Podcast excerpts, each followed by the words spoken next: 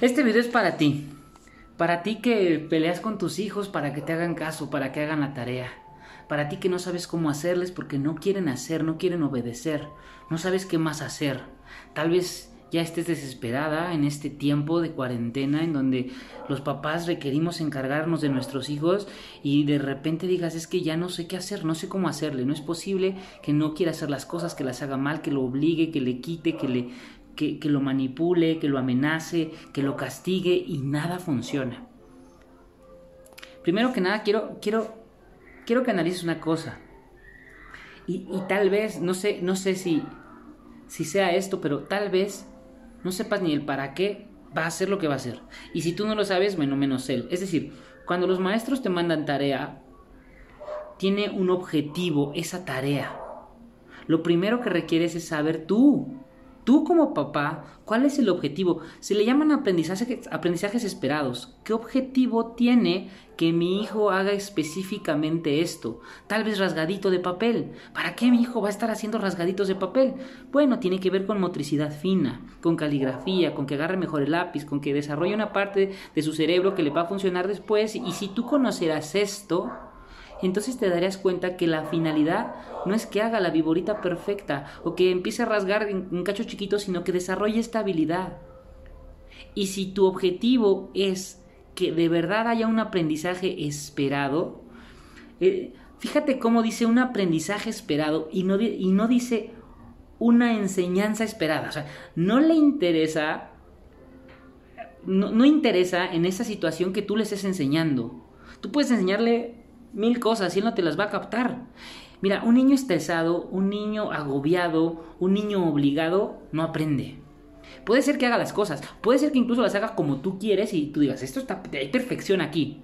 Pero lo estás haciendo con dolor, no le va a funcionar para absolutamente nada, no lo va a asociar como quiero hacerlo por mi gusto, no hay, no hay chispa de motivación, estás matando su creatividad, estás matando esta pasión que puede tener por hacer las cosas bien.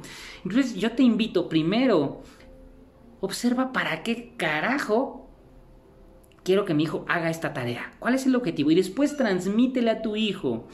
Puedes transmitirle el para qué le va a beneficiar eso. Si tú no sabes para qué vas a ocupar algo, no lo haces, no hay una motivación a nivel cerebral, tu corteza prefrontal no se activa, no vienen los neuropéptidos, la dopamina y todos los demás neuropéptidos que te ayudan a, a poder aprender mejor. Es decir, si yo te empiezo a dar frases ahorita en, en, catalán o frases en arameo y te obligo a que te las aprendas y estoy ahí contigo sentado hasta que te las aprendas, tú así, ¿para qué carajo quiero eso? ¿Cuándo lo voy a ocupar? No me interesa en lo más mínimo. Si tú no despiertas el interés genuino en tu hijo para que pueda hacer algo, difícilmente te va a hacer caso.